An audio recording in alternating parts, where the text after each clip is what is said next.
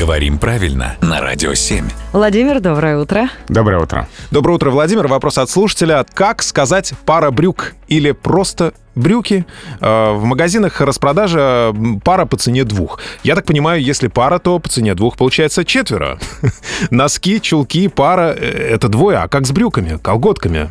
Спасибо, буду ждать в эфире. Парабрюк — это прям какой-то странный предмет или овощ. Парабрюк. Здесь э, действительно повод, наверное, для спора с продавцом. Сколько можно брюк купить, за... заплатив за одни, да? Мгм. Две по цене одной. Считаем брючинами. На самом деле у слова «пара» есть такое нейтральное значение. Оно применяется, чтобы обозначить два однородных предмета или одинаковых, которые употребляются вместе и составляют одно целое. Ну, пара ботинок, например, пара чулок.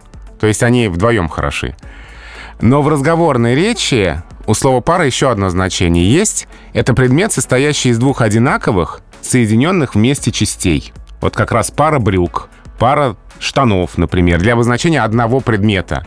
Просто там он расходится внизу, да? Ага. И получается вроде бы один предмет, две штанины, как-то это надо обозначить, и вот тут слово «пара» приходит на помощь. Слушайте, ну это удивительно, ведь наш организм состоит, ну, частично из пар. Пара рук, Да, пара ног, а вот рубашки, где же рукава? да. Пара рубашек? Ну вот э, рубашка-то одна все-таки. Ага. Да, видимо, рукава меньшая часть занимает по сравнению с остальной рубашкой. Ну, давайте к брюкам вернемся. Давайте вернемся к брюкам. А, вот такое значение слова «пара» об одном предмете а, является разговорным. То есть все-таки, если это ситуация магазин, ценник, то есть какое-то более-менее официальное употребление, все-таки здесь лучше сказать «двое брюк», если имеется в виду, что предмета два.